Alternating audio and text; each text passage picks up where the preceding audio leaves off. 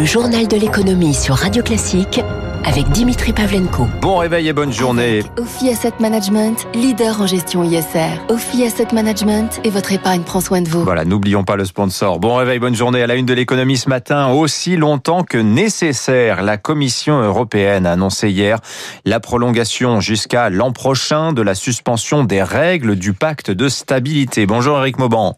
Bonjour Dimitri, bonjour à tous. Voilà, pas question de répéter les erreurs faites il y a dix ans après la crise financière. Bruxelles autorise donc les États membres à laisser filer leur déficit aussi longtemps que nécessaire.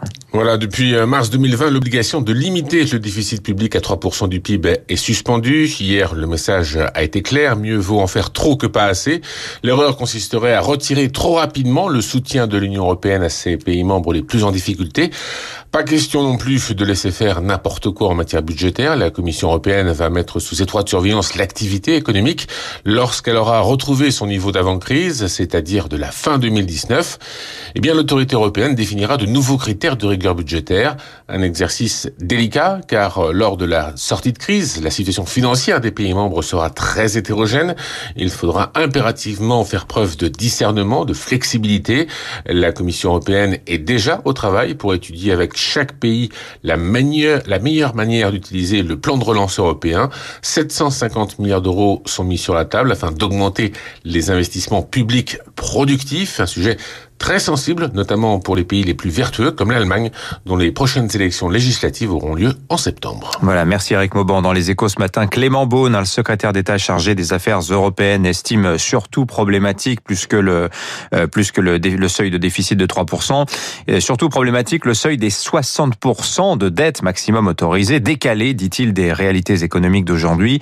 Concernant le plan de relance européen, Clément Beaune dit espérer obtenir environ 4 milliards d'euros avant l'été 4 milliards sur les 40 dévolus à la France hein, dans cette enveloppe de 750 milliards.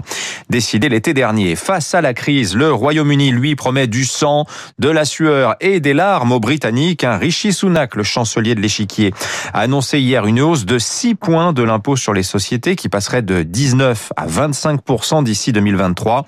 25%, euh, je rappelle, c'est aussi le niveau visé par la France, hein, dont les taux normaux d'impôt sur les sociétés sont aujourd'hui de 28 et 31%.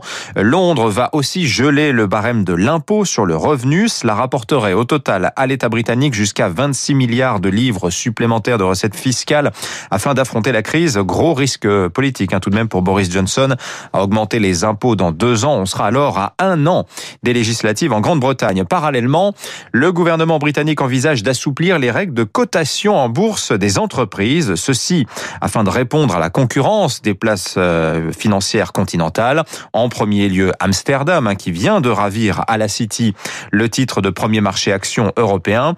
Une entreprise donc qui voudra devenir publique euh, au Royaume-Uni pourra le faire plus facilement qu'ailleurs. Écoutez Philippe Tibi, professeur de finance à Polytechnique, ancien président du BS France. Il y a deux points importants qui sont considérés. Le premier, c'est la taille du flottant, c'est-à-dire les titres qui sont effectivement en circulation et accessibles aux investisseurs.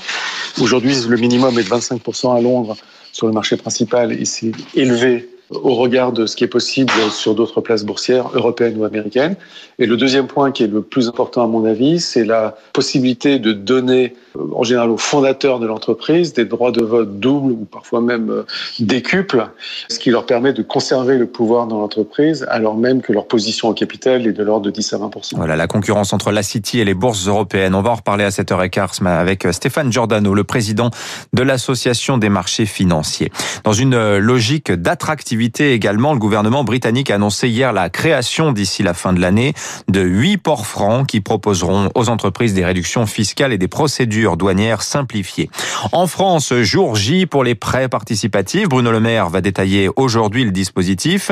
Il devrait permettre aux grosses PME et aux ETI non cotées de continuer à investir. Une dizaine de milliers de sociétés seraient concernées.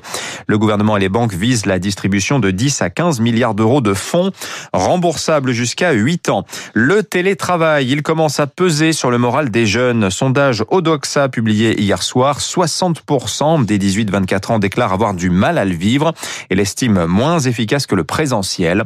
75% des répondants de cette enquête, toute classe d'âge confondue, confient vouloir retourner au bureau de temps en temps, en moyenne deux jours et demi par semaine. Nous sommes trois jours après la fin de la période des négociations commerciales entre la grande distribution et leurs fournisseurs et tout n'est pas réglé loin de là. Certains acteurs ont demandé des médiations, d'autres vont carrément porter plainte, notamment des agriculteurs qui, une fois de plus, s'estiment les grands perdants de ces discussions auxquelles ils ne participent pas. Émilie Vallès. S'ils ne parviennent pas à se mettre d'accord sur le prix d'un produit, distributeurs et industriels peuvent saisir le médiateur des relations commerciales agricoles. Cette conciliation leur donne un mois supplémentaire pour négocier et les dossiers n'ont jamais été aussi nombreux. Francis Hamon, le médiateur, s'attend à recevoir une quarantaine. Le climat économique est pas très bon et surtout on n'a pas beaucoup de perspectives pour l'avenir. Et donc forcément les équilibres à trouver lors des négociations commerciales sont plus difficiles. Les filières qui m'ont le plus saisi sont les filières qui sont exposées à des hausses de coûts de matières premières très élevées dans le céréal, dans les œufs, dans les légumes et les fruits transformés. Dans le cadre de ces négociations, les agriculteurs ne peuvent pas saisir directement ce médiateur, explique Alexis Robtin, président des jeunes agriculteurs des Pays de la Loire.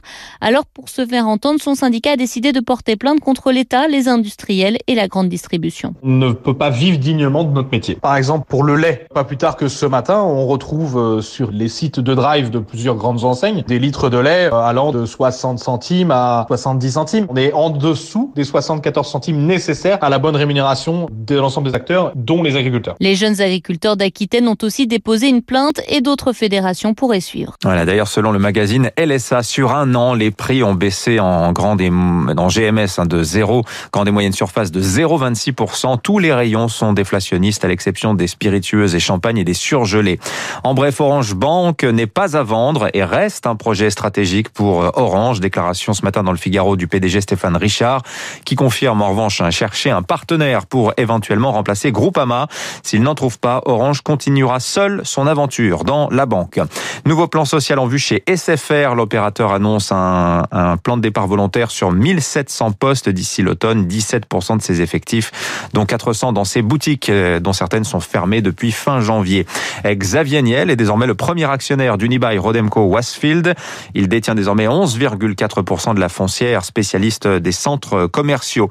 Et puis EDF mis en demeure par euh, l'autorité de sûreté nucléaire suite à une inspection surprise à Flamanville qui ne s'est pas bien passée. L'électricien a échoué dans l'exécution de son plan d'urgence lors d'un exercice de crise extrême. Les marchés pour finir le CAC en petite hausse hier, mais hausse quand même, hein, plus 0,35%, 5830 points.